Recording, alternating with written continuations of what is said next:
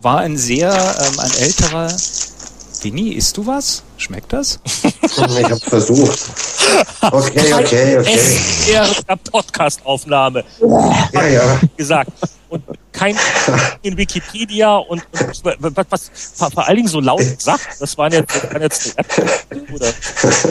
Big Anatole is, is watching me. Ja, ja. Okay. Ja, ja. Ja, ja, ja, Isst ja, du was, Winnie? Und die Hand aus der Nase. Essen, trinken, knutschen, nicht während der Podcast-Aufnahme. Okay. Herzlich willkommen zum Spieleveteranen-Podcast, einem Gemeinschaftsprojekt von Boris Schneider-Jone, Heinrich Lehnhardt, Jörg Langer, Winfried Forster und Anatol Locker. Aus den Tiefen des Äthers erhebt sich eine neue Folge des Spieleveteranen-Podcasts. Rüstige Spielerentner um die 120 erheben sich aus ihren Rollstühlen, ziehen klappernd ihre neuen Zähne an und reden über Dinge, über die sie nichts verstehen. Als ersten darf ich begrüßen alphabetisch Boris Schneider-Jone. Guten Abend. Nachdem wir hier eine gewisse Pause gemacht haben, haben wir als nächstes den weit entfernten Veteranen Heinrich Lehnhardt. Hallo, was macht die Vulkanasche in Europa? Toi, toi, toi. Als nächstes haben wir den Junior mit seinen 94 Jahren Jörg Langer. Guten Abend. Die Vulkanasche macht, dass äh, meine ganzen Pläne diese Woche anders sind als gedacht. Und als nächsten und letzten haben wir Winnie Rambo Forster, der Mann, der heute nur noch Bücher schreibt. Schönen guten Abend, Servus. Und nicht zu vergessen natürlich am Mischpult wie immer Anatol Locker. Guten Abend. Übrigens, jetzt wo dauernd hier Witze übers Alter gemacht werden, der Spieleveteranen-Podcast ist volljährig, die 18. Ausgabe. Wahnsinn, oder? Yay. Jetzt können wir indizierte Spiele spielen. Stimmt, aber nur mit ganz großem USK-Aufkleber bitte.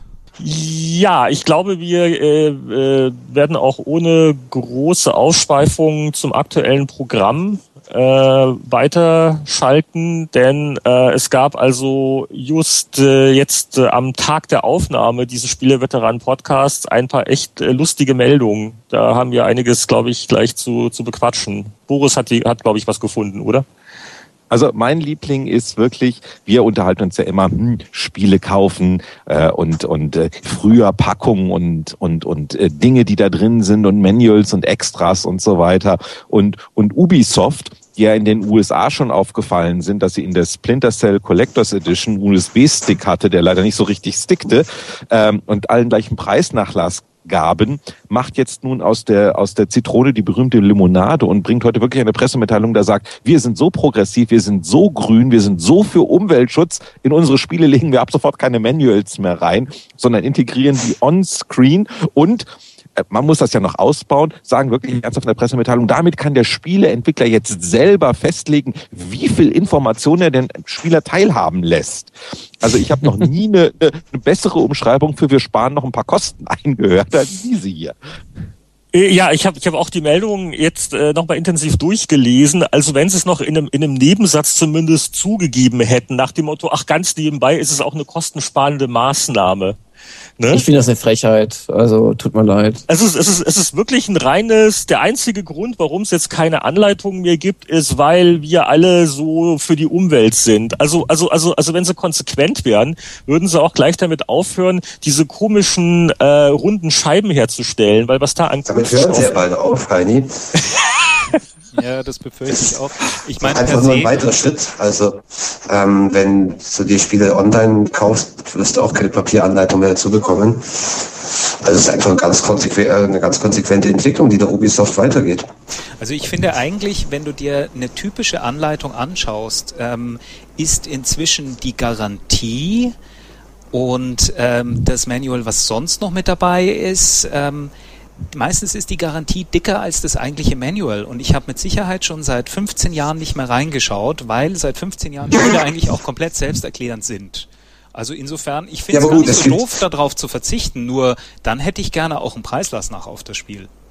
Ja. Also das, was man einspart, Also das gibt man eins zu eins weiter. Oder 50-50, fände ich auch okay. Oder drücken ein Bäumchen pflanzen in meinem Garten oder so. Hm. Genau. Hm, aber also, Entschuldigung, es gibt, es gibt immer noch Spiele, die, die haben so ein bisschen nette Packungsbeilagen. Also GTA-Spiele zum Beispiel haben immerhin noch eine Karte dabei und so ein bisschen ein, ein auf Reiseführer gemachtes Tutorial.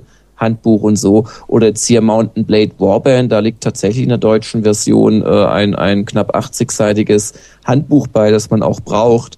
Also ja, ich finde, man braucht es nicht für jedes Actionspiel, aber also Handbücher können schon noch Sinn machen und, und jetzt einfach zu sagen, naja, wir schützen die Umwelt und äh, vernichten weniger Regenwald oder was auch immer da die Implikationen sind und in Wahrheit geht es echt nur darum, sich auch das noch zu sparen, finde ich jetzt nicht so toll. Ja, vor allen Dingen, also es ist ja echt lustig, weil wohl in der Pressemitteilung wird genau vorgerechnet nach dem Motto Internal Data Shows. Also äh, dadurch, dass man eine Tonne Papier weniger verbraucht, werden irgendwie 13 Bäume gerettet mit Net Energy und 28 Millionen BTUs und äh, Wastewater hier und CO2. Es steht aber jetzt nirgends drin, was das nun äh, konkret in Stückzahlen bedeutet. Also also also also eine Tonne Papier. Äh, wie viel Anleitung sind das? Also wie viel wie viel verkaufte Spiele äh, müssen da irgendwie erreicht werden. Das ist alles sehr wischiwaschi-mäßig. Auf der anderen Seite, ja. Vor allem das Papier wird dann mit Sicherheit dann extra über den Atlantik rüber geschippt und verbraucht damit irgendwie das Vierfache an Öl, was du normalerweise für Plastik irgendwie brauchen würdest. Also jetzt Wenn muss ich jetzt auf meinem HD-Fernseher die Anleitung durchlese und das dauert eine halbe Stunde, ich brauche 100 Watt für die Konsole, wenn es ein Konsolenspiel ist, nochmal 100 Watt für den Fernseher, 200 Watt, ist also das, äh, das sind dann 1,9 Cent Strom, die ich jetzt mehr ausgeben muss, weil Ubisoft keine Anleitung reingelegt hat, weil das halt Strom kostet. Also wir, wir sollten die ganze Spieleindustrie ein, einfach dicht machen. Ich warte ja noch drauf, dass wieder, am besten wieder in Deutschland, weil da laufen ja äh, ausreichend Irre rum, äh, Politiker und Sachverständige. Ich warte ja noch drauf, dass irgendwann kommt sagt, um, Umweltspiele, äh, Umweltspiele sage ich schon, Videospiele sind so umweltschädlich, die werden jetzt eh verboten. Äh, das, das wäre es doch. Das wird Damit könnte man aber eigentlich auch den Jugendschutz gleich lösen. Also ähm, ähm, ganz einfach, indem du zum Beispiel äh, Spiele ab 18 nur noch im Blisterpack verkaufst, weil ähm, dazu brauchst du auch schon eine gewisse Erfahrung, um überhaupt so ein Ding zu öffnen, ohne dir die Pulsadern aufzuschlitzen irgendwie. Andererseits muss man aber auch mal äh, eins festhalten. Ich meine, äh, es wird ja immer lamentiert, äh, ja, und Anleitungen und ne, was ja schon gesagt worden ist, früher waren sie schöner und bunter und ausführlicher und es lagen noch lustige Sachen in der Schachtel drin. Aber wer liest denn wirklich noch eine Anleitung? Ne? Also ich habe also ich, ich tue es eigentlich auch nicht mehr. Da bin ich im Laufe der Jahre ja, versaut worden. Man hat natürlich auch schon damals keine Anleitung gelesen, aber es, ist, es gibt Spiele, wo es einfach schön ist, eine Anleitung zu haben, ein Büchlein zu haben, mit dem man blättern kann, ähm, wo das auch gut gemacht ist. Und das 90 Prozent der Anleitungen sind natürlich für die Tonne, aber sie generell abzuschaffen, fände ich auch schade. Also für Spiele, die ich mir selbst kaufe, da möchte ich natürlich was in der Hand haben. Also so gesehen die Tatsache, dass man auf 90 Prozent der Anleitung verzichten kann, heißt nicht, dass es, dass, dass es mir nicht doch fehlen würde. Also ich finde es tatsächlich auch mhm. schade, wenn es keine Spiele mehr gibt. Jetzt, jetzt könnte also man als, als Spielepublisher auch drauf spekulieren, dass man dadurch noch ein paar Stück mehr vom offiziellen Strategy Guide verkauft. Ne? Vielleicht ist das auch noch ein Aspekt. Mhm. Okay, aber auf jeden Fall, also es ist wirklich da. Wenn die Leute ihn lesen können. Also, also, also, äh, ich will nicht missverstanden werden. Ja, ja, Umwelt ist eine tolle Sache und äh, jedes Grashalm, äh, ne, und ich rede auch täglich mit den Bäumen bei uns, wenn ich mit dem Hund Gassi gehe, aber äh, äh, ja, also es wäre, äh, es, es liest sich schon ein bisschen, bisschen verlogen, ähm, äh, aber nichtdestotrotz äh, bedauern wir doch langsam das Ende einer Ära, die uns äh, Klassiker beschert hat, wie Zitat, der Hund hat meine Anleitung gefressen und äh, äh, das, das deswegen, äh, ne, das, das war doch äh, in der äh, früher so, wo, wo wirklich in Anleitung in drin stand, weil es gab halt nicht im Spiel ein großes Tutorial, was da alles erklärt hat. Da hast du wirklich noch eine Anleitung gebraucht, um überhaupt das mal zu kapieren, was abgeht. Und dann kamen immer so ab und zu die verzweifelten Leserbriefe von äh, Leuten, die dann vielleicht doch keine legal erworbene Kopie hatten.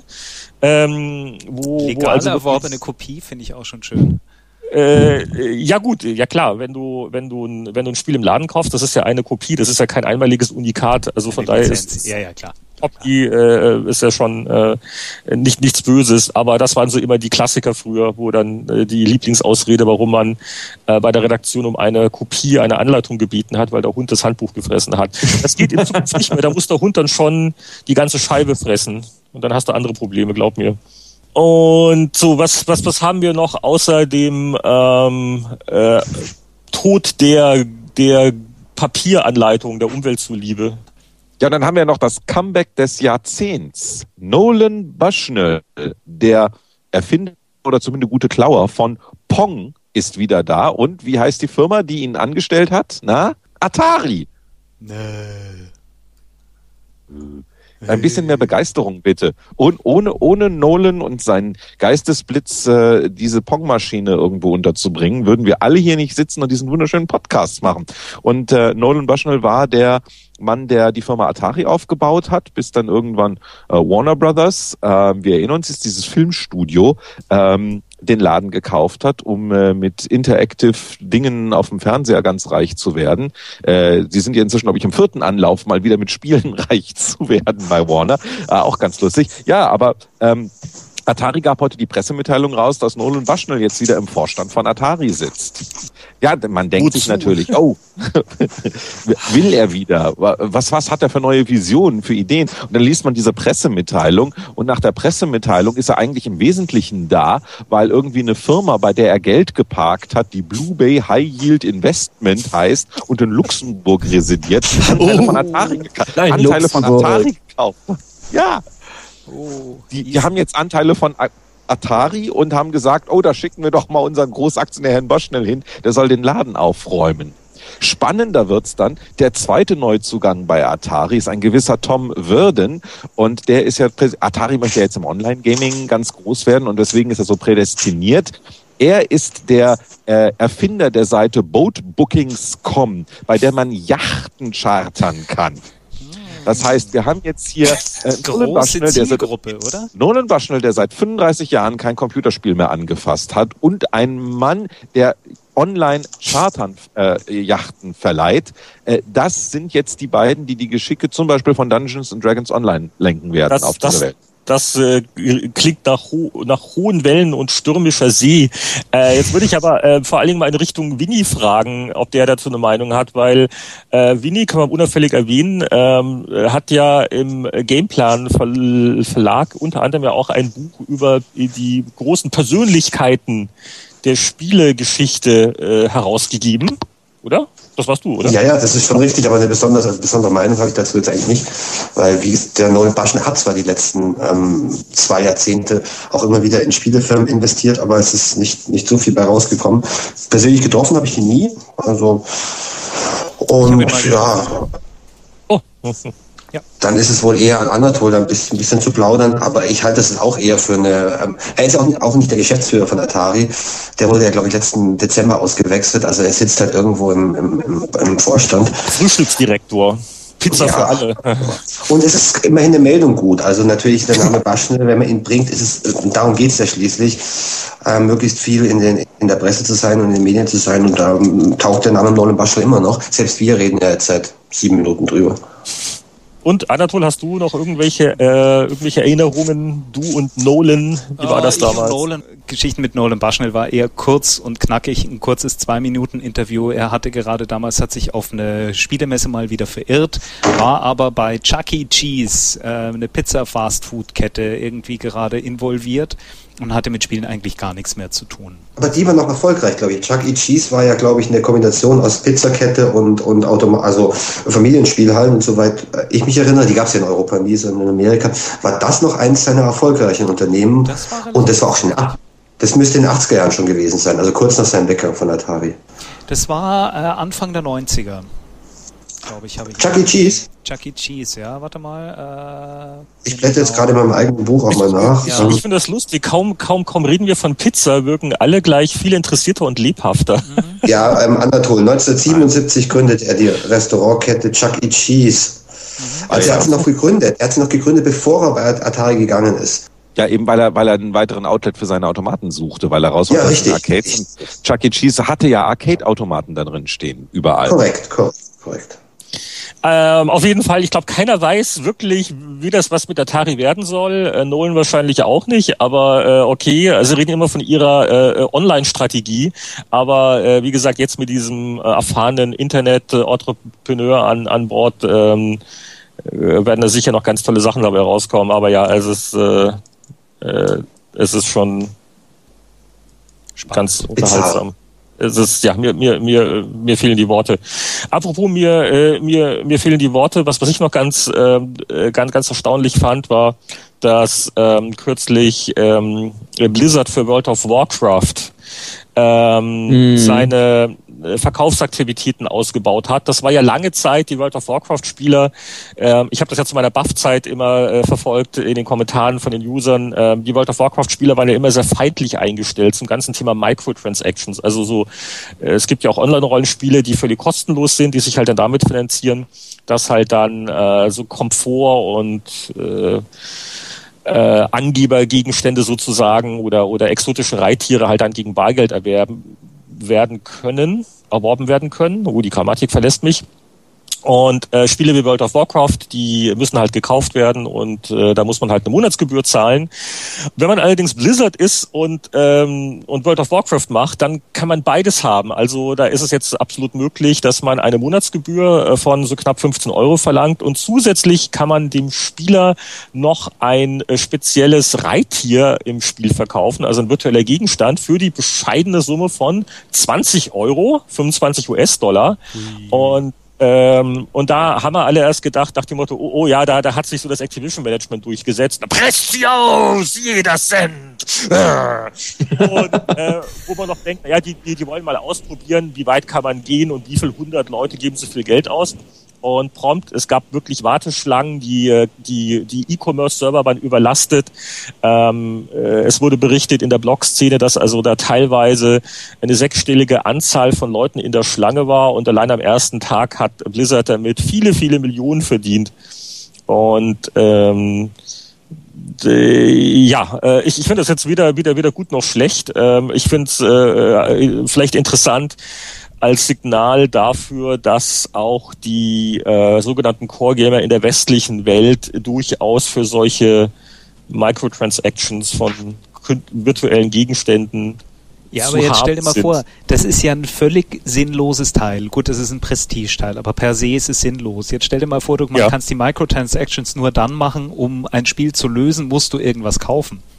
Nee, das hat ja glaube ich auch keiner, keiner vor. Also das ist, also das, das wissen auch die ganzen Free-to-Play-Betreiber. In dem Moment, wo man sich quasi Spielerfolg nur erkaufen kann, spielt's keiner. Ähm, äh, also da würde ich mir jetzt keine, äh, keine Sorgen machen. Dass ja, also ist jetzt World of Warcrafting jetzt das Posing-Game per se? ja, dass da so viele Leute das kaufen. Ich meine, ich habe es auch gespielt, auch eine gewisse Zeit, aber ich würde nicht für ähm, 40 Pixel mir äh, jetzt nochmal 20 Euro raushauen. Ja, aber das ist halt wieder äh, der alte Punkt, äh, dass äh, ich meine, es ist äh, es wird ja keiner keiner gezwungen. Also äh, also also ist es ja nicht wirklich böse. Es ist ja völlig optional und es ist jetzt nichts, was du brauchst, um im Spiel wirklich weiterzukommen. Also optional böse. Ja, das Einzige, wo man jetzt sagen könnte, äh, musste das sein, ist wirklich der Preis. Also vor allen Dingen, also das hat irgendein Mindestlohngrafiker, naja, Mindestlohn wahrscheinlich nicht, aber halt irgendein, irgendein Grafiker so mal gemacht an, an zwei Nachmittagen. Naja, vielleicht hat es ein bisschen länger gedauert, aber du, aber du weißt, was ich meine. Ja. Also ähm, da gibt's keinerlei Herstellungskosten, da gibt's keine Vertriebskosten, das ist, das ist purer Profit. Und äh, ist Blizzard wirklich so, so arm dran, dass man dafür nun so viel Geld verlangen musste? Also hätte es nicht auch ein kleinerer Betrag getan. Darüber kann man diskutieren, aber es ist natürlich legitim, wenn die ihre äh, Möglichkeiten ausschöpfen. Ich wollte jetzt auch mal sagen, als alter Kapitalist hier am Tisch dann vielleicht, äh, Großkonzern und so weiter, äh, wenn sie es machen und die Leute kaufen es, dann soll sich auch keiner beschweren, dass es so teuer war. Weil also, mhm. Äh, du hast als Kunde immer das Recht, nicht zu kaufen. Wenn wirklich so viele Leute das für 20 Dollar kaufen wollen, dann sollen sie es auch in Zukunft tun und ich bin weiterhin froh, dass ich irgendwie nie mit World of Warcraft angefangen habe. Ja, es gibt ja noch ein anderes, es gibt noch ein anderes Argument. Also äh, warum ist es eigentlich böse? Also ich meine, jetzt jetzt stellt euch vor, ihr spielt World of Warcraft und wollt auch mal dieses tolle Ding haben und fliegen, dann dann ist es doch äh, rechtens, wenn ihr mehr Geld als Zeit habt und euch das kaufen könnt. Also ich sehe das Problem nicht. Runes of Magic oder so funktioniert doch generell nach dem Prinzip, alle können theoretisch alles kostenlos haben, aber wenn du eben nicht zwei Tage brauchen möchtest, sondern nur, keine Ahnung, zwei Stunden für eine Quest, dann gibst du halt ein bisschen Geld aus für, keine Ahnung, ein Reittier oder, oder machst einen Experience-Verdreifacher. Also ich kann daran jetzt grundsätzlich nichts Schlimmes finden. Äh, ja, also das äh, es ist schon ein bisschen heikel, das sowohl als auch zu machen. Also du musst eine Monatsgebühr zahlen, was auch eine Flatrate ist. Also es, mhm. gibt ja mhm. leider keine Leitgebühr für Wenigspieler. Wenn ich jetzt sage, ja, ach, stimmt, äh, das ist das ist die Kombi, die es die es anrüchig macht. Da hast du recht. Ja. Äh, und es gibt wirklich nur dieses diese Pauschalsumme für Zugang Tag und Nacht, Tag und Nacht. Und dann kann ich schon verstehen, dass es jetzt Leute gibt, die irgendwie erwarten, dass sie sich auch den den Content irgendwie erspielen können. Und, und äh, bei diesem einen Reittier, äh, was irgendwie wirklich so hübsch aussieht. Also so ein so ein Pferd und Astral und äh, wie das heißt, also mit mit mit Sternchen und äh, okay. Ähm, und der einzige Weg, dieses Pferd zu kommen, ist halt wirklich es zu kaufen. Also also äh, also es gibt keine Möglichkeit, dass man sagt, okay, wenn du jetzt wochenlang die Quest machst oder dieses Dungeon, dann droppt das vielleicht. Also also man muss es kaufen. Und das ist die die andere Sache, die vielleicht ein bisschen ungeschickt ist. Also äh, man hätte das auch, wie das früher bei World of Warcraft mit Mounts war, auch mit einer ganz geringen Drop Rate ins Spiel packen können, dass also äh, es eine kleine Lottogewinnchance gibt, dass man es halt wirklich so kriegt äh, und optional den Leuten halt die Möglichkeit geben zu sagen, okay, also ich habe andere Dinge im Leben zu tun, ich, ich gebe jetzt mhm. einfach Geld dafür aus. Ja, aber ist es von der Psychologie her nicht genau so rum, dass ich sage, wenn es nur wirklich richtig teuer ist, also beim 2-Dollar-Item würde ich ja sagen, ja, das kann ich mir auch erspielen oder wenn ich so, aber hier kannst du ja wirklich sagen, das ist halt, das ist der Rolls-Royce, das ist der Mercedes-Stern vorne drauf. Das ist, wo der Spieler wirklich sagt, ey Leute, ich habe Geld solche Menschen gibt's ja auch. Ja, also nee, also dann, also dann muss das richtig teuer machen. Und wie gesagt, also das war ja so eine lange Schlange. Also es ist wirklich nur eine Frage der Zeit, bis es mal wirklich dann ausprobieren, auszureizen. Ich glaube, das war wirklich so ein erster Test. Und wo sind also mehr die Grenzen? Als, mehr als mehr als sechs Wochen. Das kostet so viel wie sechs Wochen Spielzeit. Ich meine, das ist teuer in, in World of Warcraft Maßstäben oder korrigieren. Mhm. Ja, aber das, der, der Monat ist doch bei 15 Dollar. Das soll kostet, Ding kostet 25. Also äh, das ist nun wirklich, also wer das hat, der sagt, ich gebe gern Blizzard mein Geld, egal für was. Ja, es hat so ein bisschen was, ich muss immer daran denken, kleine kuschelige Pferde, das hat so was, was meine Töchter dann auch immer haben wollen, für viele. Ja. ja. Meine Ältere will eine Ziege haben, seit wir im Wildpark waren neulich. Oh, sei froh, dass du mir nicht mit dem Wolf nach Hause gegangen Solange also solange Blizzard also kein, kein Ziegenmount anbietet, kann mich das alles nicht schrecken. Wir, wir, wir reden jetzt von, von der echten Ziege oder, oder von, von, von der Farmziege? Ja, ja. Von der echten Ziege. Psst, leise. Nächste Woche kommen mindestens drei Nintendo DS Ziegenprodukte, wenn wir hier zu laut reden. der neue Trend.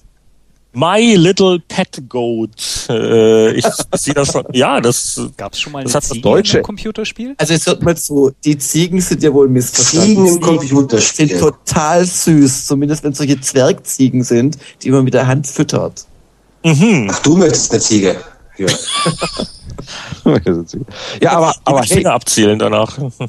Uh, unser Chefhistoriker tat so, als wüsste er was, als hätte er mindestens ein Spiel auf Lager. Winnie, wo gibt's Ziegen? Ich schätze mal, dass in irgendwelchen Jeff Winter-Spielen noch Ziegen rumlaufen. ähm, fällt mir jetzt als erstes ein. Ansonsten ist eine gute Frage. Kühe gab es eine ganze Menge. Kühe waren ja plötzlich in den 90er Jahren mal ganz kurz in Mode. ähm, da gab es in jedem Jahr, in jedem Spiel gab es Flie gab es fliegende Kühe und so weiter. Gab es ähm, ja mal eine Kamelzeit und so. Ne?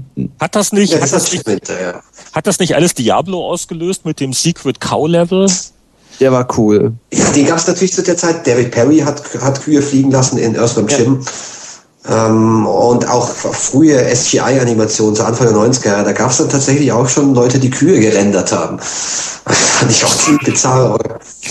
Oh, jetzt, jetzt, jetzt Aber sind Ziegen, wir bei den Ziegen ist ein guter Punkt. Sind wir bei den waren Alltime Gut, also ähm, dann äh, kehren wir unauffällig zum äh, aktuellen Programm zurück. Äh, ich habe nur noch zu bieten, das ist jetzt ein bisschen traurig, äh, der ähm, frühere äh, Polizeichef von Los Angeles, Devil Gates, ist im Alter von 83 Jahren verstorben. Warum interessiert uns das? Das ist der Devil Gates, der damals Sierra bei der Police Quest Reihe beraten hat. Ja, Wahnsinn. Lang, lang ist's hier.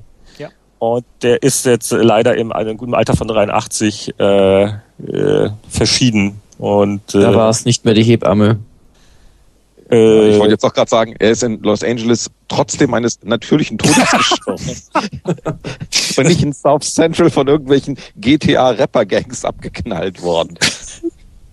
Und was haben wir noch? Activision. Ich wollte gerade sagen, schaffen wir es eine Ausgabe ohne Infinity War Jokes?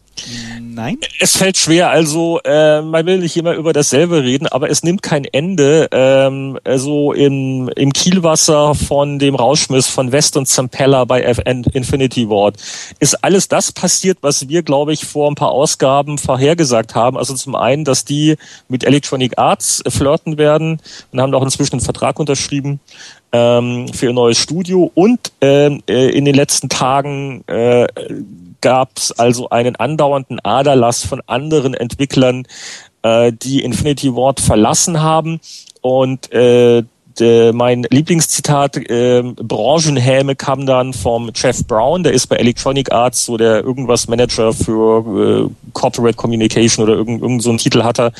Und ähm, und der hat äh, also äh, rumgelästert, weil äh, Activision hatte letzte Woche eine, äh, eine Mitteilung rausgegeben, dass man die äh, Gewinnerwartung fürs nächste Quartal erhöht oder so ähnlich, weil sich so viele Map Packs von Modern Warfare 2 verkaufen. Und Modern Warfare 2 ist ja das Spiel, wo äh, West und Zampella verantwortlich waren, die man vorher rausgeworfen hat. Und dann hat also der Jeff Brown äh, gesagt, also jetzt äh, sinngemäß übersetzt, das ist so, als wenn man bekannt gibt, das Rennpferd, das ich letzten Monat erschossen habe, hat übrigens die Triple Crown gewonnen. Das ist also eine, eine Pferderennserie in den in den USA und ähm, äh, ich habe jetzt nichts direkt von Activision gehört, ähm, außer dass jetzt in einem Interview mit der LA Times ein Mensch namens äh, Thomas Tippel, das ist der relativ frisch installierte, was ist er, COO? Chief Operating Officer, genau. Und äh, auch seit kurzem der Vorgesetzte der, der Blizzard-Führung. Ähm, dass der in einem Interview mit der LA Times also unter anderem sagen musste, we treat our developers extremely well. Äh, also da ist man voll im Schadensbegrenzungsmodus, um das Image noch irgendwie zu retten. Und wir sind voller glücklicher Entwickler, die kriegen Geld und werden gehätschelt und sind unabhängig und super und so viel Talent, als als mhm. nichts geschehen. Das heißt, die die Leute hauen alle anscheinend ab, weil weil es jetzt äh, mittags äh, mittags ähm, in der Kantine kein Schnitzel mehr gibt, sondern nur noch äh, irgendwas, nur noch Tacos, keine Ahnung. Ähm, aber das ist für Unbeteiligte immer wieder ein großer Spaß, äh, das zu beobachten. Und wann immer jemals. wahrscheinlich nicht so. Wann immer jeweils das, das nächste Call of Duty Spiel rauskommen wird, ich möchte das nicht als Tester besprechen müssen, weil das ist, glaube ich, unglaublich schwer, äh, da wirklich unbefangen ranzugehen mit dieser ganzen Geschichte. Ja, wie gesagt, ich finde es auch relativ unfair eigentlich gegenüber den Leuten, die dort geblieben sind. Das haben ja nicht alle gekündigt. Stell dir vor, du arbeitest für eine äh, für ein Team, das plötzlich in der gesamten Spielewelt quasi als tot gilt und vollkommen ähm, ausgedünnt und haben sowieso keine Chance mehr. Also für die, ich weiß jetzt nicht, wie viele Leute bei Infinity Ward noch arbeiten, fast, aber es sind fast 100, fast 100. Für die ja, ist es natürlich schon. Hm. Ich meine, die können ja nichts dafür, die können ja eigentlich nichts dafür. Äh, also, ähm, ja, ich glaube, da darf man jetzt. aber auch nicht das Gedächtnis der, der, der Marktteilnehmer auf Kundenseite überschätzen. Also die Core-Gamer werden sich dran erinnern, aber Entschuldigung, solche Massen wie Modern Warfare 2. Ja, ja, Moment, es geht ja dem Entwickler jetzt nicht nur um, um letztendlich um die Verkaufsseite, sondern auch wie über ihn geredet wird. Ich meine, die sind alle vernetzt, ähm, alle lesen Blogs und haben Blogs und treffen Presseleute und pipapo und müssen kommunizieren, kommunizieren auch. Also das ähm, im Grunde wird natürlich ein Team jetzt auch runtergeschrieben, das eigentlich noch aktiv ist und eigentlich eigentlich noch existiert. Bloß, in Anführungszeichen, weil die Gründer gegangen sind und ein paar andere Leute auch. Das passiert ja eigentlich ständig bei Firmen. Also, das sind eigentlich die einzigen, die bis, bis heute Abend dran sind, die Leute, die da brav ihren Job machen dort. Okay, dann machen wir doch weiter mit User kommentieren, Spieleveteranen antworten. Wir freuen uns immer über die rege Beteiligung äh, unserer Zuhörer auf äh, spieleveteranen.de einer äh, Webseite, auf der man unseren Podcast ja immer downloaden kann und auch darüber diskutieren kann. Und zu unserer letzten 17. Ausgabe werde ich jetzt ab und zu so mal einfach mal äh, Zitate von, von Usern in die Runde werfen. Zum Beispiel hat Kajet, äh, K-H-A-Y-E-T, K-H-A-Y-E-T, ja, genau, richtig äh, buchstabiert, äh, geschrieben. Ich will nur kurz anmerken, dass Pfeiffer anders als von Jörg gesagt, nicht Innenminister, sondern Justizminister Niedersachsens oh, war. Im Übrigen grauenhafter Fehler. dem jetzigen SPD-Vorsitzenden Sigmar Gabriel. Okay. ist, ist, ist, ist, sag mal, ist Sigmar Gabriel wirklich SPD-Vorsitzender? Das war das, im April. Ich habe das noch, aber, aber es ist, es ist, es ist ruhig geworden. Also Männer ich, die SPD weg noch? von der Heimat. Äh, nein, ich, ich frage ja nur. Also ich, äh, ich informiere mich so, so vor allen Dingen halt über das Internet, was in Deutschland so abgeht und so Spiegel.de und so. Aber, aber äh, die, die, die sagen irgendwie alle nichts. Ne? Die sind alle gerade so, so ruhig und äh, dann, ja, da hat Boris auch was dazu kommentiert. Äh, da ging es nochmal um das Thema, dass wir manchmal eine Zeitverzögerung haben. Da kann man vielleicht noch mal in einem Satz äh, nochmal erklären, dass wir halt hier ganz bescheiden und billig mit, mit, mit Skype das Ganze aufnehmen und dadurch, dass halt äh, ich in, in Vancouver bin, sind es doch ein paar Kilometer, die zu überbrücken sind. Ähm, von daher ist die technische Qualität manchmal unbefriedigend. Oder wie ich schon äh, bemerkte, die Veteranen arbeiten noch dran, die Lichtgeschwindigkeit zu überwinden. Äh, bis dahin haben wir die eine Sekunde Sprachverzögerung zwischen Heinrich und uns. Und äh, wenn ihr die nicht raus zusammengeschnittene Version hören würdet, da sind da meistens noch mehr Überlagerer drin. Und der arme Anatol muss das nämlich auch schon immer wieder auseinanderklamüsern, wenn wir uns zu sehr ins Wort fallen. Oh, äh, hier ist einer, das wundert mich jetzt ein bisschen, weil ich dachte eigentlich, ich bin da besser geworden in der Disziplin. Sebastian fragt, wann werdet ihr Heinrich mal davon abhalten können, den anderen genau dann ausschweifend ins Wort zu fallen, wenn ein interessantes Jetzt, Thema jetzt, oder eine Heinrich. interessante Ey, was? Der Jetzt, jetzt, Heinrich, stopp, Also ja, pass auf. Ist das, ist das, ist das wirklich so schlimm? Also ich, ich weiß, dass ich da ähm, eine Veranlagung habe, aber ich dachte eigentlich, ich habe nach vielen Therapiesitzungen das jetzt ein bisschen besser im Griff. Schnitt, weiter. Jetzt bin ich echt betroffen. Wir lieben dich trotzdem. Äh, Diskussion über Polygone, Entwicklertools, ähm, Flash-Anwendungen für iPhone und iPad, die der Tag Polygone. jemals kommen. Ähm, äh, Ein, ein muss ich ja loswerden. Ja, Ein bitte. muss ich ja loswerden. Ach komm, diese Polygongeschichte vergessen wir. Das ist eine, eine Nummer aus Australien mit äh, acht Jahre alten Patenten und einem unverstandenen Erfinder und was weiß ich was. Aber ich habe letztes Mal einen Bockmist gebaut äh, und äh, das muss man äh, muss man dann auch äh, ganz klar sagen, weil ich habe nämlich gesagt, es würden keine Flipper mehr hergestellt, keine Pinball-Machines. Und das Ich erinnere mich, ja, ja. Genau, ja, und da bin ich reingefallen. Also äh, zwar ist äh, äh, äh, Dings äh, äh, Bally Wolf äh, nicht mehr dabei äh, äh, und macht auch keine mehr, aber es gibt weiterhin Flipper. Ähm, und zwar, ähm, na, sag schon, jetzt finde ich selber auf unserer eigenen Webseite nicht. Also ich habe auf jeden Fall Mist gebaut und schaut auf der Webseite nach. Es werden neue Pinballs gebaut und äh, es gibt noch eine Firma, die immer drin ist und ich habe äh, mich vertan. Äh, dann hat uns der äh, Treuhörer, also ich, ich, ich muss es buchstabieren, äh, RWLF, versucht das mal auszusprechen, ne? ähm, hat uns darauf hingewiesen, äh, ba, ba, ba, weil Boris danach fragte, äh, Siberia ist mittlerweile wieder erhältlich auf GOG, Good, Good Old Games ist das, glaube ich, ne? Gustav Otto Gustav.com, wo man äh, für wenig Geld ähm, Spieleklassiker ohne Kopierschutz ähm, runterladen kann, äh, der ähm, die auch auf modernen Computern laufen. Also wer nach Siberia gesucht hat, der möge sich da mal umgucken. Wir freuen uns auch immer über nette, nette Ja, der haben zwar Kommentare. die haben zwar ein Siberia, aber das ist dieses Adventure äh, aus Ach, das ist ein. Missverständnis, okay. Ja, ich meine Siberia mit Cäsar, Siberia, dieses wunderbare Wortspiel, Haar, Haar. Ähm, das ist ein Actionspiel von von Xanth Entertainment oder so ähnlich oder X, X, irgendwas mit X und mit Musik von Thomas Dolby und nicht ein französisches Action Adventure, leider. Oder zum Glück ja. Äh, dann äh, OS 2 wird verteidigt, äh, dann äh, Markus ist ein Witzbold, der, der meint, wir sollen doch mal hier die, die alte Schulhof-Frage klären. Wer ist nun technisch besser? Äh, XL beziehungsweise ST von Atari oder C64 beziehungsweise Amiga von Commodore? Das machen wir in einer Sondersendung. Ich glaube, das wird jetzt den Rahmen sprengen. Dann äh, ja Flipper. Was ich noch ganz nett fand, war der ähm, der, da ist er, der Wolfgang Dur, ähm, nochmal das alte Thema Check and Alliance, da ist auch noch einen User-Kommentar abgegeben, hat nochmal kurz erklärt, was sie mit Check and Alliance vorhaben, mit den drei verschiedenen Spielen. Die werden nicht auf einmal produziert, es ist nur eine Roadmap, also in den nächsten Jahren und Jahrzehnten. Und, ähm, und dann äh, meinte er noch, die Erwartungshaltungen sind sehr groß, nicht nur die von Herrn Langer. Wir geben uns in jedem Fall Mühe. Ähm, also das äh, Thema ist also auch soweit äh, abgehandelt und dann reicht das auch jetzt, oder? Also wir haben natürlich noch viel mehr. Stopp, stopp, stopp, stopp. Wie hieß die Website nochmal? Genau, äh, und wir haben natürlich noch viel mehr interessante User-Kommentare, aber wir, wir, wir wollen noch gucken, dass wir hier mit der Zeit nicht allzu sehr ausufern. Aber es wird alles aufmerksam gelesen und teilweise auch von uns kommentiert. Also bitte weitermachen, das macht großen Spaß. Und Auf welcher Website? Winnie sehr komisch.de und äh, Aha.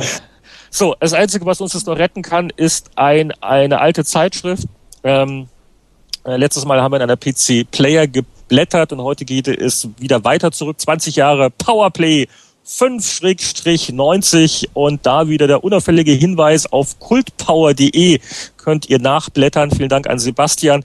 Äh, der hat sich die komplette Ausgabe geschnappt und liebevoll eindigitalisiert.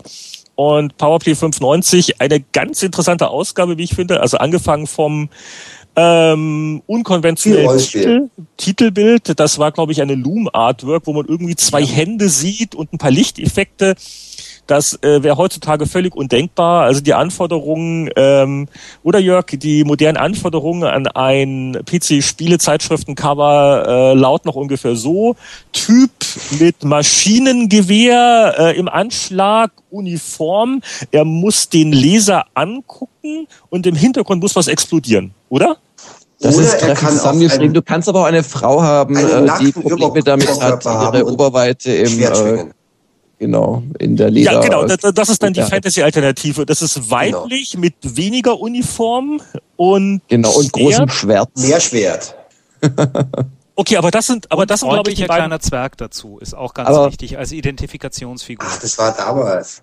Man, man kann ja das jetzt äh, schön eine Kritik umwandeln von modernen Titelbildern, aber man könnte auch zugeben, dass man vielleicht früher noch ja etwas unverbraucht an die Sache herangegangen ist, ja, aber vielleicht also, auch nicht immer ganz optimal gelegen ist, also, oder? Also, ja, wir mussten ja damals auch ein paar also Hefte mehr verkaufen. Ja. Jetzt erst ganz ehrlich, wenn heute bei einer Spielezeitschrift Valve anruft und sagt, ihr kriegt ein Portal 2 Cover, dann sagt jede Spielzeitschrift sofort, gebe ich dir, blind. Mhm. Und dann schicken die ein Bild von einem orangen Kreis und sie würden es abbilden. Also damals war das auch so. Es ist von LucasArts, alle waren heiß auf LucasArts Spiele, dann dürfen es auch zwei Hände mit einem glühenden Faden sein. Ich finde es übrigens überhaupt kein schlechtes Titelbild. Also das, das, das macht, das, das erzeugt Spannung, finde ich. Hatten wir wesentlich schlimmere. Ja, ja, ja. Man, man, man weiß so nie so genau, wo man hingucken soll. Und was die Komposition stört, ist dieser neu 32 Tipps Zack, Zackkasten. Wenn man, das wenn man den weggelassen hätte. Zacken, oder? Ach so, ach so, ach so, das war dann, das war dann die, äh, die, die Verlagsleitung, die dann die Titelbilder verbessert hat, oder ja, was? Ja, genau, was, genau. was ich nicht verstehe, ist, warum die linke Hand Exklusivtests heißt und die rechte zauberhaft. Du, weil und warum das Software drüber steht, was ja auch nichts mit den Faden zu tun hat, aber sah ja, aber wa cool warum aus. dieser, warum die Stufen? Egal. Ich, ich, ich habe die Frage nicht verstanden. Hä? Äh, ich warum glaube, wir holen uns Zauber? das nächste Mal für die Layout-Kritik dann vielleicht den Kollegen Rolf Beuke dazu. Der könnte das dann nochmal erklären. Ja, der, der auch auf unserer Gaststarliste. Wir haben übrigens diesmal keinen Gast. Der konnte das doch schon damals nicht erklären. Wir, wir, wir, wir hatten übrigens einen Gaststar gebucht, aber der hat, der hat eine Reifenpanne. Das ist erfunden, oder? Unser Gast, nein, unser Gaststar hat eine Reifenpanne okay. in München und kam nicht rechtzeitig zu seinem Skype-Anschluss und wird aber nächstes Mal dabei sein und wir sagen nicht, wer es ist. Aber, aber, aber das, das ist doch schwach. Keiner kann fliegen, dann hat er eine Autopanne. Ich meine, geht das schneller? nee, Echt oldschool. Old mit dem Moped. Aber und zwar ein ziemlich fieser Nagel. Ich, hat er auf Facebook gepostet. Nicht Glück gehabt. Äh, Wenn ich mal eure, eure Augen auf die Seite 7 richten darf, da haben wir nämlich eine Ziegenbock-Simulation für Herrn Lange. Tatsächlich. das ist ja unglaublich. Das ist Crackdown. Das muss Schicksal sein. Crackdown von US Gold und hinten ist so ein. Zeig das mal deiner Tochter. Mann, bitte. Nee, daher ist sie, glaube ich, Angst. Das ist, das ist, nie mehr eine Ziege. Das ist aber ein, ein, also, also die ganze Art. Das ist so eine Teufelsgestalt. Meine, also, also, also diesen Affen unten finde ich total klasse bei Spektrum 4. das ist so alles, was, was man hat irgendwie. Aber jetzt mal ehrlich, die, die beiden Typen würden sich doch auf einem modernen Titelbild auch wieder. Das ist doch genau das Artwork, das wir vorhin beschrieben haben, oder? Nein. Ja, nee, eines, eines auf der einen Seite. Sie sind nicht gerendert. Sie sind Teil Gangsterfilme, weiß ich jetzt nicht. Auf also, der einen also Seite ist doch ein Affe zu sehen, auf der anderen sieht man einen Androiden, der ist aber mit einem Screenshot komplett zugebaut. Der passt da auch schon mal gar nicht mehr rein. Das, das ist ein das großartiges einzige, Cover. Fast alles zusammen, was an den 80ern scheiße war. Das Einzige, was lustiger ist als alte Spielezeitschriften, sind die Anzeigen in alten Spielezeitschriften. Trackdown, ein Sega, ein armer, wehrloser Sega-Spielautomat, die New School. Ach, das, das, das war doch so ein, so ein Gauntlet für Arme, ne? Ja, ja. Ja, ja. Äh, das muss auch so eine direkt übersetzte Anzeige sein, weil Deutsch ist es jetzt nicht wirklich. Im Kampf um die Freiheit gibt es nur eine Regel, Punkt, Punkt, Punkt. Keine Regeln gelten. Also es ist schon ungewöhnlich formuliert. Mhm. Aber der, aber der Ziegenbock, okay, wir, wir, müssen noch weitermachen. Wir können jetzt hier nicht die halbe Sendung äh, damit aufwenden. Äh, aber ja, zeig das mal deiner, deiner Tochter und. Äh, nee, die soll noch ruhig schlafen. Auf jeden Fall, äh, äh, Loom war dann noch gar nicht mal der Test, das war nur eine Preview, also das war noch vor der ganzen Kon Kontroverse, äh, nach dem Motto, ist Loom zu simpel? Das kam dann erst im Rahmen des Testberichts auf. Und ihr, ihr habt das, glaube ich, nicht zu simpel gefunden, oder? Ähm, wir Doch, wir hatten es relativ hart bewertet. Weil ich, ich finde, also Loom äh, überschätzt, Punkt. Hm. Wir haben auf jeden Fall äh, komische Aufteilung. Weiter hinten im Heft dann äh, das noch zu Loom gehörende Interview ähm, auf, auf drei Seiten. Das ist nämlich dann erst auf Seite 87 und äh, das war doch, das war der Brian Moriarty. Brian, Brian Professor Moriarty. Genau. Äh, und das ist der, der vorher bei Infocom war, nicht? Mhm. Mhm. Mind Forever Voyaging unter anderem und Trinity. Genau. Trinity, ja. Und das Interview beginnt also damit, dass also. Ein Forever Voyaging ist Steve Meretzky. Ein Forever Voyaging ist Steve Meretzky. Ja, ja. Bitte. Äh, Moment. Äh, auf, auf, auf jeden Fall ähm, kurz bevor das Interview. Er ist Trinity und Beyond Sorg mit der Sacred Coconut of Quendor. Ich weiß es ganz deutlich. Okay, ja, ja. gut. Heinrich, jetzt darfst du. Jetzt nein, nein, das ist äh, ja, äh, das ist das ist jetzt unsere unsere Version der Schulhofstreitereien. Ja, der, äh, Boris äh, hat recht. okay, also äh, das war jedenfalls Loom. Äh, was Danke, Anatol. Gern geschehen. Und ich tue mich auch gerade, ja, ähm, äh, ein, äh, wir haben immer wieder mal über Mini raus. Äh, wir haben das letzte Mal wieder über die weniger gelungenen Ultimas gesprochen, vor 15 Jahren äh, Ultima 8, aber vor 20 Jahren gab es noch Ultima 6. Und das, das, das war noch schön. Und das war äh, ein wirklich ein großer grafischer Fortschritt, weil äh, das war, glaube ich, auch das erste Ultima, das äh, zuerst für PC rauskam. PC VGA, ja. Ja, also also das war so, da also da also da spürte man schon nicht die die Heimcomputer-Ära äh, neigt sich dem Ende. Die die diese komischen PC-Dinger mit VGA, ähm, das war schon damals State of the Art. Ne? Es gab auch äh, damals dieses unglaubliche Intro, äh, wo du dann allein vor dem Fernseher sitzt und draußen ist irgendwie ein Blitz und du gehst dann raus, ja, und ja. ein Steinchen in dem Ruhenkreis und zapp, also, bist du plötzlich wieder glaub, drin. Und der lag ja dann auch in der Packung bei, wohlgemerkt, genau. dieser dieser Genau, und das Monster. war ähm, das war einfach richtig schön, schön gemachtes Intro, das dich richtig reingezogen hat. Das Spiel Geht selber, Jörg, ich wollte 5. immer von dir wissen, welches findest du das beste Ultima? Ultima 5. Sagt er, natürlich. 4 ist viel besser und 3 auch. 4 ist auch Ultima 4 war mir zu dogmatisch. Das war so, so das Faschisten-Ultima. Also gut so, sein, jeden Preis. So. Und fünf war irgendwie so mit ein bisschen so die dunkle Seite der Macht drin. Das fand ich sehr schön. Bitte? Also ich finde, auch die letzten Apple II Spiele 3, 4, 5 waren sicherlich super ausgereift, aber es ist auch der Vorteil, dass der Mann irgendwie 20 Jahre auf der gleichen Kiste entwickeln konnte. Mhm. Der musste sich nicht alle drei, vier Jahre umorientieren. Was heißt, muss andere haben auch geglaubt, es tun zu müssen. Ich finde es nach wie vor eben sehr interessant, dass der Richard Garrett eiskalt auf so einem uralten Computer weiter programmiert hat in Zeiten von VGA, von Amiga. Und das hat sich, das merkt man, finde ich, den, den, den letzten drei Apple II Ultimas, also drei, vier und fünf, merkt man das an. Das mhm. ist super ausgereifte Spiele. Jo. Und ich finde sie persönlich auch besser als dieses, dieses erste PC-Ultima. Also Ultimus 6 hat mich eigentlich ein bisschen rausgekickt aus der Serie. Was die Siebener waren klasse, die waren so die beste Mischung, finde ich, aus Technik, Grafik und noch sehr komplexer Spielwelt. Dann Hat jemand anders danach noch gespielt eigentlich? Was, was, was sind die letzten Ultimas, die wir gezockt haben? Ich habe neun durch. Also dann mit vielen Patches und fand sehr anständig. Mhm. Also, dann, also als es 9 ist unterschätzt, das, das ist ja, Total. 9, 9 ist ja diese, diese Backhalde gewesen, aber 9 war halt auch echt das erste Rollenspiel, das so im Prinzip Oblivion und diese ganzen Sachen vorweggenommen hat mit so einer echten begehbaren 3D-Welt. Oder, oder Gothic und diese Geschichten. Also das, das war alles in, in, in Ultima 9 schon drin. Und es war auch so Zelda-esque, in dem du am Anfang eine Spielwelt gezeigt bekommen hast, mit der du noch nicht so viel anfangen konntest. Das machen ja die Zelda-Spiele immer. Und mit den richtigen Gegenständen 30 Spielstunden später kannst du auf einmal ganz neue Sachen machen und Wege gehen. Und auch da war das bei 9 so, ich weiß nicht, Anatol, äh, war dir vielleicht auch so gegangen, wo du dann das Schiff hattest und auf einmal wirklich da in der Spielwelt rumsegeln konntest. äh, Und das war dieselbe Welt, die du Das vorher war Ultima 3, ähm, Jörg.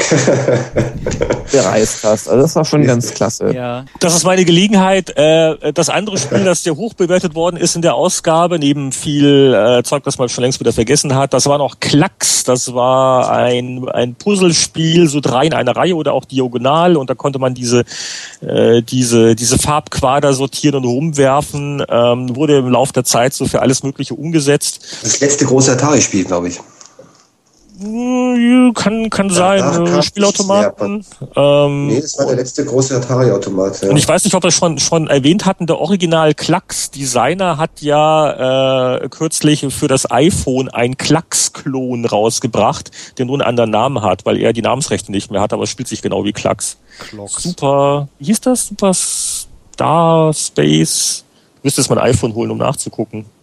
Aber ihr, ihr, ihr, ihr, ihr könnt schon mal weiterblättern. Aber ansonsten, also im Testteil war sonst nicht, nichts wirklich Dolles. Viele ungewöhnliche Sachen, viel Mittelmaß. Oh, oh, oh, oh, das ist gut. Pass auf. Ähm, äh, Seite 129. Ein Schlagwort kursiert unter den amerikanischen PC-Spielern. Die Adlib-Karte. Mit der PC in ein wahres Klangwunder verwandelt. Ja, die, die Adlib-Soundkarte. Und das war äh, wirklich der, der, der, der Goldstandard, lange bevor es die erste Soundblaster gab. Boris, äh, du hast Nee, immer so nee, mehr nee, so. nee, nee, Soundblaster gab's auch. Gab's zu der Ach, Zeit schon. In derselben, An in derselben Ausgabe war eine Anzeige drin, wo man für 450 Mark eine Soundblaster 1 wohlgemerkt, 8 Siehst du glaube mal. ich, bestellen Genau. konnte. Und vor allem gab es Roland, einen Roland-Synthesizer gab es damals schon. Aber, aber Roland hat wirklich auch, muss ich echt sagen, einen ziemlich guten, also ein qualitativ sehr hochwertiges General MIDI-Modul damals hingelegt, das auch die Sierra-Leute immer empfohlen haben für ihre Spiele, was ungefähr genauso viel gekostet hat, äh, wie alle Spiele von Sierra zusammen. Es war Ja. aber richtig, richtig gut, muss ich sagen. Aber war, aber war nicht der Witz von Adlib, warum das eine Zeit lang äh, der große Hype war, dass Adlib also wirklich so von der Klangqualität fast so gut wie Roland war, aber halt viel, viel billiger?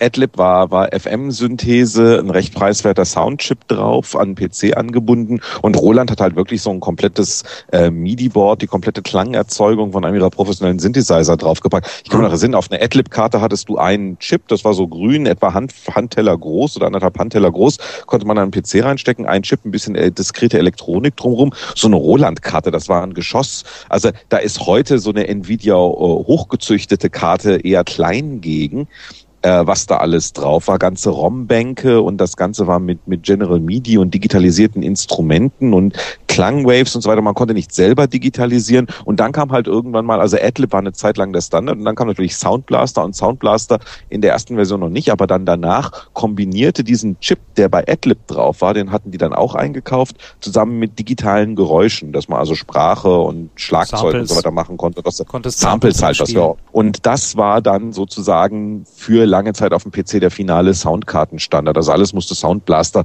kompatibel sein, bis dann irgendwann mal Windows eben das Ganze umgeändert hat und dem, seitdem gibt's halt alles unter DirectX und da kann die Soundkarte arbeiten, wie sie will.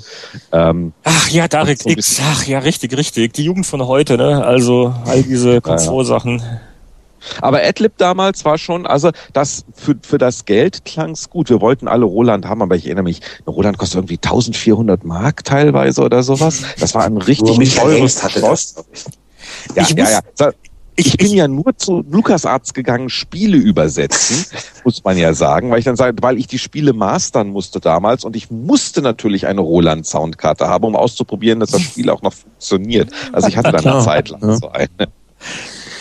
Wobei ich, äh, ich muss bei der Gelegenheit mal äh, unseren lieben Kollegen Roland Austinat grüßen. Immer, immer wenn jetzt hier das Wort Roland fällt, da muss ich immer an Roland denken. Ja, und Roland kostete ja 1400 Mark und also das ist also, tragische Missverständnisse.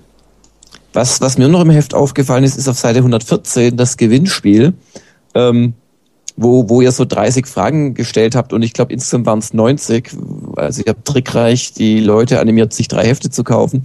Und ähm, wir machen bei Gamers Global auch ab und zu so Gewinnspiele und äh, ich weiß nicht, ob ihr euch vorstellen könnt, wie schwer es ist, Gewinnspiele zu machen in der Wikipedia und oh, Google-Zeit, die ja. A nicht oh, innerhalb ja. von Sekunden zu lösen sind oder wo du B die Fragen so vage stellen musst, ähm, dass dann wieder die Hälfte der Teilnehmer dich verklagt, weil du es nicht sauber formuliert hast aus ihrer Mach. Sicht. Also, du, du kannst das war ja damals noch richtig schön. Man hatte die Review-Version von Ultima 5 oder 6 und konnte fragen, wie viele Weinsorten es im Spiel gibt. Das war noch Zeiten. Wobei Heute sage, einmal gegoogelt, sofort die Antwort. Wobei Bitte? ich sage, die Fragen sind gar nicht so trivial. Wie viele nee, nee, Raketen das, das kann eine Mark III Cobra in Elite maximal mit sich führen? Drei, vier oder fünf? Hui, ja. hui. Wer weiß es noch? Keine Ahnung. Vier. Ich sag, vier, du hast Payload, zwei auf jeder Seite. Okay, gut.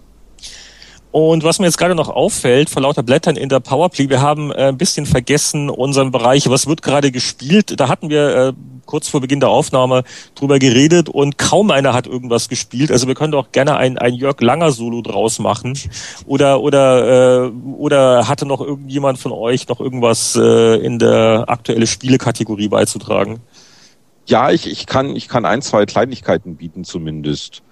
Ähm, ich habe dieses äh, dieses Lazy Raiders auf Xbox Live Arcade gespielt. Jetzt lacht nicht. Das ist ein Spiel, wo man wo man den Level dreht, um ähm, äh, damit irgendwie der, der, der Forscher in, in, in eine bestimmte Richtung fällt und so weiter. Also lass den, ersetzt den Forscher durch eine äh, Kugel oder sowas. Das Ganze drumherum ist ein bisschen bescheuert. Aber äh, das fand ich mal wieder witzig, weil es tatsächlich von der Spielmechanik her äh, so noch nicht da war. Also endlich mal wieder was, wo ich sagte, ups, so, das habe ich noch nicht gespielt. Also gerade in diesem Casual-Bereich haben wir alles alles gesehen und dann habe ich noch meine Hände äh, versucht an äh, Splinter Cell und ähm, äh, was ja technisch sehr schön gemacht ist und wo ich sagen muss, ich bin noch nicht sehr weit, aber äh, und da sind wir wieder beim, beim Punkt, Ubisoft muss keine Handbücher mehr beiliegen. Bei Splinter Cell haben sie es ja genial gelöst, dass sie halt so wie Dia-Projektion die Missionsziele sozusagen an die Wand werfen immer. Die sieht keiner, die sieht nur der Spieler. Also die Charaktere im Spiel selber kriegen das nicht mit. Aber der Effekt ist wirklich ziemlich gut. Ich finde das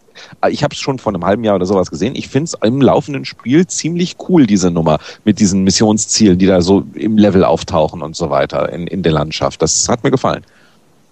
Ja, das finde ich auch. Also ist echt tolles, tolles Produktdesign. Also du kriegst auch so angezeigt, wo du die Leitern hoch und runter kannst und ab und zu wird mal ein LKW auf eine Hauswand projiziert, wenn gerade der Feind Nachschub kriegt und so. Also ein ganz tolles Stilmittel. Passt aber, finde ich, Boris, eher in so eine moderne Welt rein, als dass ich es jetzt in der nächsten Mittelalter Simulation äh, sehen möchte, ehrlich gesagt, oder in Prince of Persia, ich weiß es nicht. Ja, wird das dann irgendwie irgendwie erklärt, äh, warum äh, der Sam Fischer das, die, diese Hinweise sehen kann? Hat er jetzt Nein, paranormale Wegen den Bäumen, um die Bäume zu schonen. Nein, Sam, Sam sieht sie nicht. Du musst, du musst entscheiden, das ist clever gemacht. Das ist, es ist so auf dieser metaphysischen Ebene. Oh, Entschuldigung, Entschuldigung, Entschuldigung, Entschuldigung. Alarmstufe Rot. Alarm. Das ist doch das Boot, oder? Volle Energie auf die Schutzschilde. Nee, das ist mein, mein, mein iPod. Das ist dein iPhone-Klingelton? Nein, mein iPod. Ding. Ach, dein, dein iPod. Ich wollte gerade sagen, das ist, das ist einer von den Klingeltönen, mit denen man am besten dann äh, so mitten in einer Theatervorstellung angesetzt wird. Da, da, sammelst du doppelt Score Multiplier. Geteert und gefedert. Ja, bis noch die Zeit, als jeder einen 24-Klingelton hatte. Das war eine Zeit lang oh, modern, ja. vor vielen Jahren. Äh, wo, wo waren wir stehen geblieben? Splinter Cell. Warum kann Sam Fischer auf einmal äh, da die Hints an den Wänden sehen?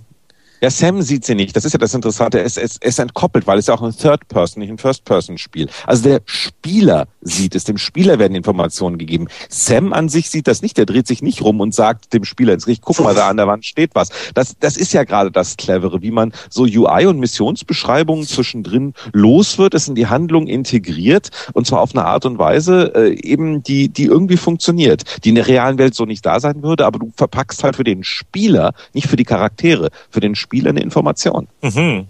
Ja gut, jetzt, jetzt könnte man sagen, na ja, aber der Spieler steuert ja immer noch den Sam Fischer. Also von daher ist es ja, oder, oder, oder spielt sich der Sam Fischer auch von selber? Nein, äh, Witz, aber. Na, aber es ist schon gut gemacht, weil es spart dir halt wirklich solche, solche künstlichen Überblendungen. Also du nimmst das wirklich relativ organisch wahr, zumal die Texte ungefähr dort auftauchen, wo du auch hin musst. Also statt dass du quasi einen Blinkeffekt hast und dann unten rechts steht im Interface äh, Missionsziel 2 Gegner ausschalten, ist halt da äh, töte Kirinov oder irgendwas eingeblendet. Also das ist, oder oder du musst so wie oder du musst so wie Solid Snake andauernd ans Telefon gehen und die endloses Gequatsch haben. ja, ja. Kann man da, kann man da eigentlich jetzt schon Ingame-Werbung buchen, so für Werbebotschaften, die an die Wand projiziert werden? Besuche Spieleveteranen.de. Ja, das wär's doch. Wenn wir da jetzt anfragen, müssen wir, glaube ich, extra zahlen, nach dem, was Ubisoft ja. heute abgekriegt hat. Ich wollte gerade was Positives zu, zu, zu Ubisoft sagen. Ähm, und äh, zwar, was die für eine Unmenge von, von tollen Titeln in letzter Zeit rausgebracht haben. Also Siedler 7, Assassin's Creed 2 PC, Red Steel 2 äh, und eben Splinter Cell. Und jetzt die Preisfrage, welches dieser Spiele verkauft sich äh, überhaupt nicht? Ähm, und das ist natürlich Red Steel 2, was, was mir persönlich unheimlich gut gefallen hat. Ähm, und was ich auch wirklich, also eins der wenigen Wii-Spiele finde, das benutzt ja die Wii Motion Plus, um dich mit so einem Schwert äh, relativ genau äh, hacken zu lassen und kämpfen zu lassen. Und gleichzeitig kannst du auch jetzt halt mit der Pistole schießen. Aber das will wohl niemand kaufen. Und am Spiel kannst du wirklich nicht liegen, weil das ist toll und kurzweilig und schön umgesetzt und sogar grafisch toll für Wii-Verhältnisse. Aber irgendwie gibt's, glaube ich, bei der Wii kein richtiges Core-Gamer-Publikum mehr also irgendwie haben, haben die, die, die echten Spieler, ha, habe ich so das Gefühl, ein bisschen mit der Konsole gebrochen und es einfach aufgegeben. Wie, wie seht ihr das? Ja, ja, es mag aber auch an dem ähm, Faktor Red Steel liegen, weil das erste ähm, war ja nicht so berühmt. Es kam damals raus, als noch nicht so wahnsinnig viele Spiele für die Wii gab. Das war einer der Launch-Titel, ja, ja. Genau, und ähm, mal ganz ehrlich, es war zum Teil unspielbar. Freut mich, dass das 2 jetzt wesentlich besser ist, werde ich mir gleich nochmal geben, aber ich, es kann auch daran liegen, dass ähm, sich das gute Stück nicht verkauft. Aber es ändert ja, nichts an deiner Frage, wie sieht's aus mit den Core-Gamern und der Wii? Vergiss es, das war's. Tschüss, adios. Und das und dasselbe ähm, passiert euch bald noch äh, im Mobilbereich, also äh, wo, wo alle Richtung iPhone abwandern. Oh, ich habe mir jetzt Picross 3D gekauft. Ich hätte die Firma. ja, und das ist, das, das ist, ist nicht für iPhone, sondern für Nintendo DS. Ja, ja, sehr ich weiß, auf deine Spiel. Empfehlung hin, Anatol. Ich weiß ja nicht. Auf jeden Fall wollte ich, ich, ich, ich habe auch gar nicht so wahnsinnig viel gespielt, aber ich habe eine Sache sehr lange gespielt, ähm, und zwar Mountain Blade Warband. Und wo wir gerade so Echt? drüber reden, ja, wo wir gerade so drüber reden, äh, heute Spiele, moderne Spiele blenden alles ein und alles viel zu einfach. Das ist mal ein Spiel, meine Herren, da musst du aber noch die Excel-Installation haben, damit du so nebenher die Handelspreise mitnotieren kannst und brauchst so für eine typische, also es, es ist so eine Mischung aus Rollenspiel, Strategiespiel und Action. Ähm, und du brauchst so für eine typische Handlung wie zum Beispiel eine Stadt erobern, brauchst du, ich würde mal sagen, einen Echtzeittag, bis du das alles vorbereitet hast und Truppen rekrutiert und die trainiert und dann zur Stadt gegangen und so weiter und so fort. Und das Ganze ist echt faszinierend. Also ich möchte das nicht irgendwie ins Lächerliche ziehen. Das ist ein ganz tolles Spiel. Ähm, auch, auch gut benotet teilweise auf führenden Websites.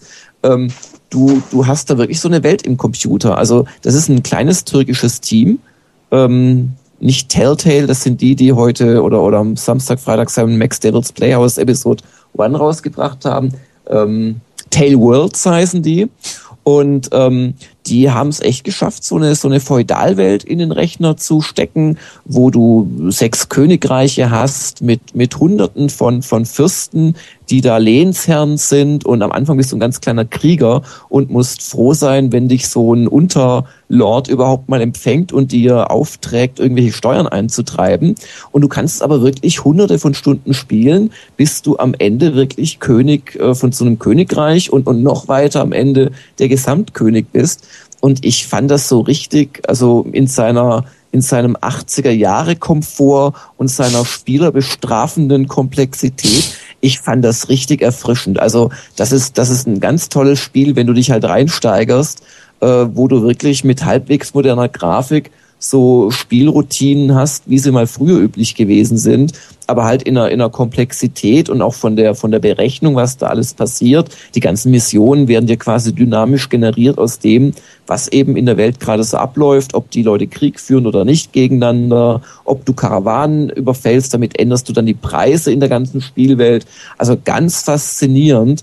Ähm, also wer, wer, wer praktisch ein MMO will mit, mit Strategielastigkeit, aber keinen Internetanschluss. Bitte haben Sie noch etwas Geduld. Die Spieleveteranen sind gleich wieder bei Ihnen.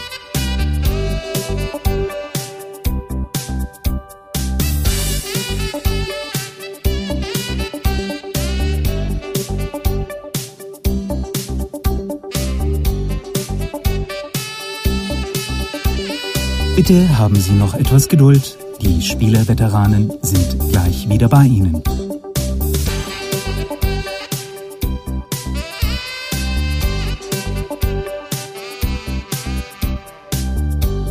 Das ist total spielerbestrafend. Also du brauchst Minuten, um ein Schwert von einem deiner äh, Gruppe zur nächsten zu bringen und so weiter und so fort. Also eine Bedienung aus der Hölle aber super komplex und super lohnend, wenn man mal eben 50 Stunden übrig hat, um so die erste Spielhälfte ähm, zu überstehen.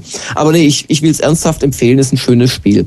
Und wer bislang zugehört hat, der kriegt zur Belohnung in der nächsten Veteranen-Podcast-Sendung meinen einstündigen Spezialbericht über Strategic Command World War II Global Conflict mit Hexfeldern und so.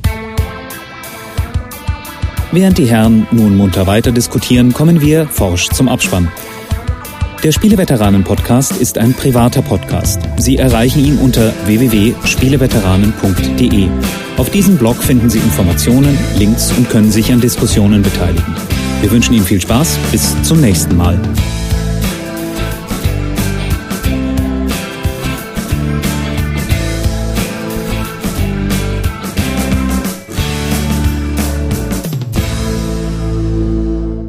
Schalten Sie auch nächstes Mal wieder bei den Spieleveteranen ein, wenn Sie Heinrich Lehnhardt sagen hören wollen. Alarmstufe Rot. Dieser Podcast hat seine genehmigte Länge überschritten. Bitte räumen Sie sofort das Internet. Hier gibt es wirklich nichts zu sehen. Gehen Sie woanders hin. Fluch.